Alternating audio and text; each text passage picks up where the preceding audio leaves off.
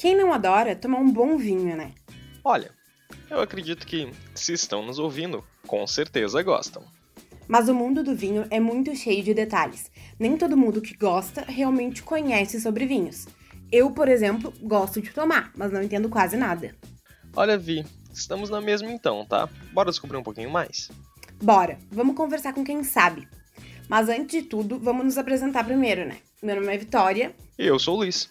E hoje nós decidimos nos unir a vocês e vamos aprender um pouco mais sobre esse universo vinhológico. Só estava pensando aqui, será que essa palavra existe? Olha, se a palavra existe eu não sei, mas que o universo existe, tenho certeza. E quem vai nos ajudar nesse primeiro episódio é a jornalista e sommelier Giza Guerra. Ela tem um blog de vinhos que é o Vinhos Por Aí. Separamos algumas perguntas básicas para introduzir o assunto. Bora lá? Então, Giza, vamos lá. Eu, a primeira coisa que a gente quer saber é sobre os tipos de vinho, né?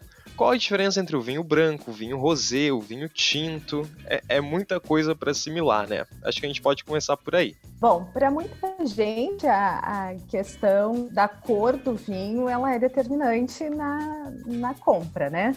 Mas o que, que a gente precisa saber? Que um vinho branco ele é feito com as uvas brancas, né? É, essas uvas são colhidas, são vinificadas. O que, que a gente entende por vinificação?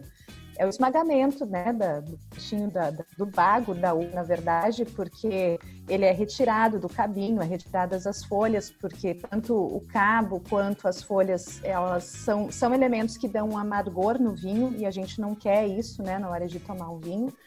Mas enfim, o vinho branco ele é feito então esse processo de uma maneira normalmente rápida e a partir do momento em que ocorre essa, esse processo de vinificação, esse vinho, né, o líquido, unto que a gente chama, já é colocado nos tanques de refrigeração para que esse líquido não azede, né? O, o controle da temperatura ele é super importante.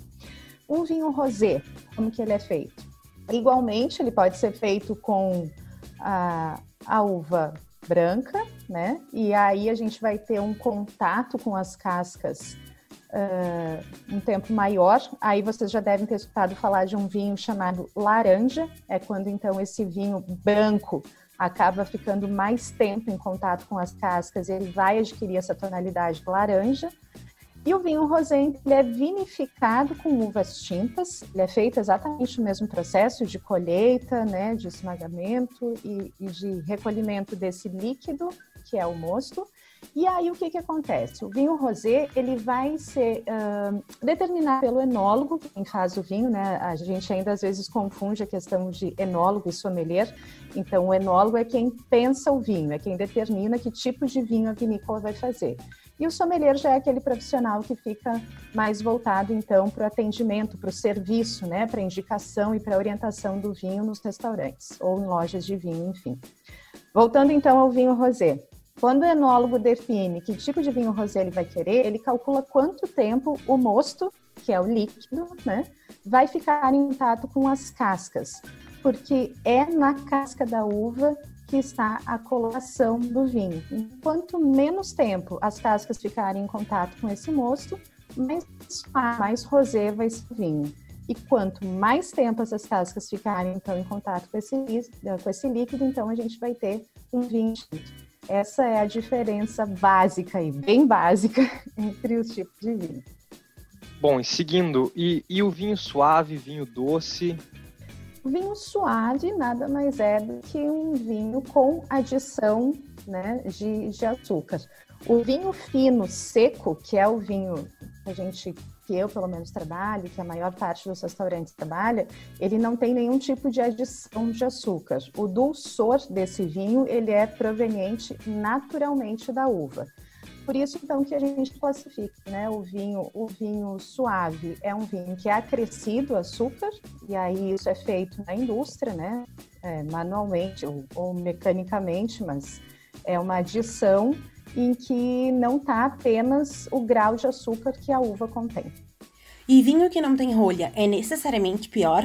O tipo de rolha influencia no sabor do vinho? Olha, Vi, se, se influencia no sabor eu não sei, tá? Mas no preço eu tenho certeza, viu? Uh, são duas questões aí, Vitória. Primeiro, não é uma questão de melhor ou pior. O que que a, a rolha difere da tampa rosca, né? Ou do screw cap, como a gente chama? É, o vinho que a gente considera jovem, né? Ou seja, aquele vinho em que a uva é colhida, é vinificada e a gente já vai consumir ele no mesmo, né? No, no ano seguinte, assim, por exemplo. Eu acabei de receber vinhos da safra 2020. Então, é uma uva que foi colhida lá em janeiro, em fevereiro, foi processada e o vinho já foi engarrafado. Então, a gente chama isso de um vinho jovem. Por quê? Porque ele pode ser consumido rapidamente. Então esse vinho ele não perde e ganha se ele for uma tampa de rosca. Qual é a diferença entre uma rolha de cortiça, né, e a tampa de rosca? Ela vai ser fundamental, né, para a qualidade do vinho e para a longevidade do vinho, a rolha de cortiça, quando for um vinho tinto, um vinho encorpado, um vinho que tenha tempo de guarda que é o que a gente chama de longevidade do vinho. É aquele vinho que tu vai comprar hoje e daqui 10 anos tu vai poder abrir a garrafa e ele vai estar tá ainda um vinho bom, um vinho prazeroso de ser consumido. Qual que é a mágica da cortiça? A cortiça, ela tem micro furinhos, né, que permitem que o vinho fique, uh, quando o vinho encosta nessa, nessa rolha, né, por isso que a orientação é sempre guardar a garrafa deitada, então, o vinho em contato com essa rolha de cortiça vai permitir uma micro troca de oxigênio com o meio ambiente. E essa micro troca vai agregar aromas né, e sabores aí a esse vinho. Quando a gente deixa, uh, por exemplo, a gente abre um vinho e tá aquele aroma de vinagre, é porque essa rolha está com algum defeito e permitiu muita entrada de oxigênio para dentro dessa garrafa. Então, estragou o vinho. Mas quando é uma rolha de qualidade, o vinho fica num ambiente com uma temperatura regular e tem essa troca natural, é um vinho que normalmente ele tem mais aromas e vai ser um vinho obviamente mais caro, porque pensem que é um produto que está ali parado, né? Ou que, ou que, a vinícola vai ter que uh, vinificar e, e esperar um tempo para vender. Então, é, é, são essas questões. O Screw Cap, assim, ó, com muito bons olhos a questão da praticidade, né? De vinhos que um vinho branco tu pode levar para a beira da praia, que tu consegue abrir facilmente sem depender de outros acessórios. Mas é isso, ele é uma tampa indicada para vinhos de consumo rápido. Bom, né? Outra dúvida diz é assim: abri o vinho, não tomei a garrafa toda, como que eu devo guardar ele depois? Então, a gente tem a questão aí de muitos acessórios, né? Acessórios que facilitam a vida de quem não toma uma garrafa inteira. Uh, existem as tampas, se, se, o vinho for espumante, né? Aquelas tampas com pressão. E existem também as tampas específicas que até tem um tipo de, de bico, né? Então, isso já facilita a questão de servir o vinho. E já tem ali a tampa também verdade para estar na geladeira. O vinho tinto, é, a gente sempre recomenda aí que dois dias, né, no máximo, porque senão realmente a questão uh, da troca, né, mais uma vez do oxigênio fazendo, fazendo parte da vida do vinho, é, acaba uh, deteriorando um pouco, algum aroma já perde, né? Mas eu acho que é bem tranquilo a questão assim de um vinho branco ou um vinho tinto, se bem vedado, aí uns dois dias vocês têm ainda um bom produto na taça. Em que temperatura eu tenho que servir o vinho, seja ele branco ou tinto? O vinho, ele depende um pouquinho, Vitória, da, da questão assim, se esse vinho passou por barrica, né, de carvalho ou não. Uh, normalmente, vinhos brancos a gente indica aí de 6, 7, até 10 graus, né? É um pouco mais geladinho que se toma o vinho branco. O vinho tinto vai depender um pouco da variedade da uva. Quando a gente tem um vinho um pouco mais de uma uva um pouco mais delicada, como um Pinot Noir, a gente tem uma cura de às vezes 14, 15 graus, dependendo.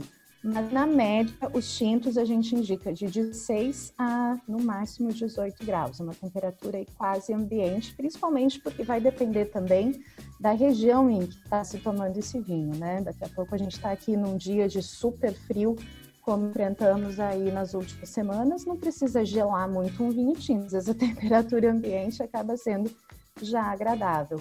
Quando é um espumante, aí sim, né? Aí a gente recomenda um pouquinho menos, entre 5 e 6 graus é o ideal. Uh, bom, Giza, e qual é o segredo para a gente escolher um bom vinho? O rótulo ele pode dar uma pista? Pode, pode. E vai depender bastante, Luiz, é, de quem é esse vinho. Porque o que, que acontece? As legislações em respeito aos rótulos, elas não são unânimes em todo o mundo. Então, algumas regras que são exigidas aqui no Brasil não são exigidas em outros países, principalmente em comparação com a Europa.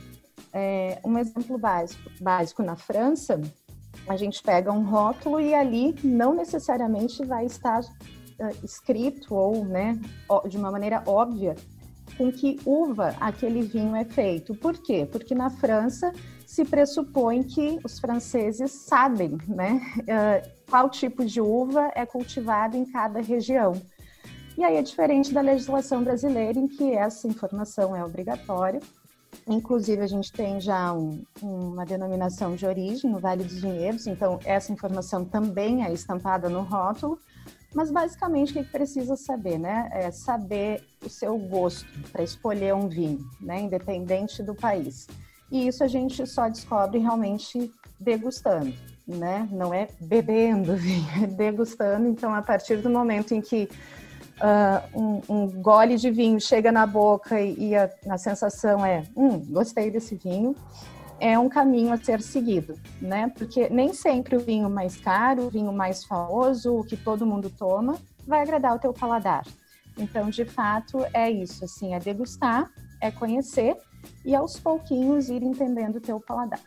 E tu pode dar alguma recomendação de vinho para quem está começando a tomar? Ou um tipo de uva que seja mais fácil de agradar a todos? Uh, entre os espumantes é o estilo moscatel, né, que é feito com a uva moscato e em geral, né, são várias famílias da uva moscato, mas enfim, é a base do, do espumante moscatel e que popularmente a gente diz que é o mais docinho, né? Depois a gente vai numa escala tem demi-sec, tem brut, tem extra brut, tem natur. Então, assim, isso são denominações que indicam a quantidade do, do grau de dulçor daquela bebida, né? Então, começamos com moscatel, passamos para o demi-sec, brut, extra brut e assim vamos.